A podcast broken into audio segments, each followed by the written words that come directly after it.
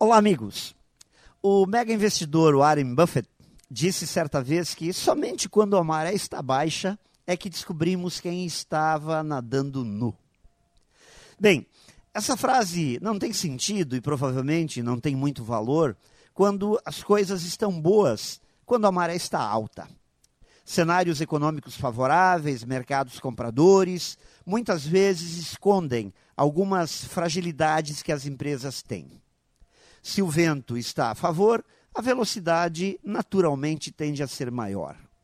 E dessa forma, muitas vezes, confundimos facilidades para fazer as coisas acontecer com competência e performance diferenciada.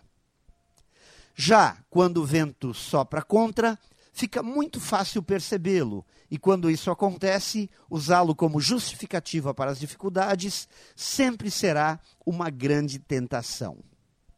Por isso, amigos, usar o período de vento a favor para cuidar melhor de alguns fundamentos importantes, como criar um caixa saudável, investir em melhorias, qualificar o time de trabalho, promover a imagem no mercado, tende a ser fundamental para que as coisas continuem caminhando bem quando o vento soprar de forma contrária, quando os cenários não estiverem muito favoráveis.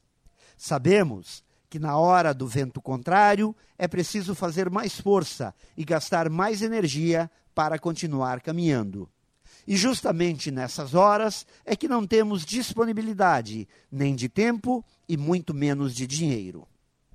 Mas nunca se esqueça, isso é o mais importante.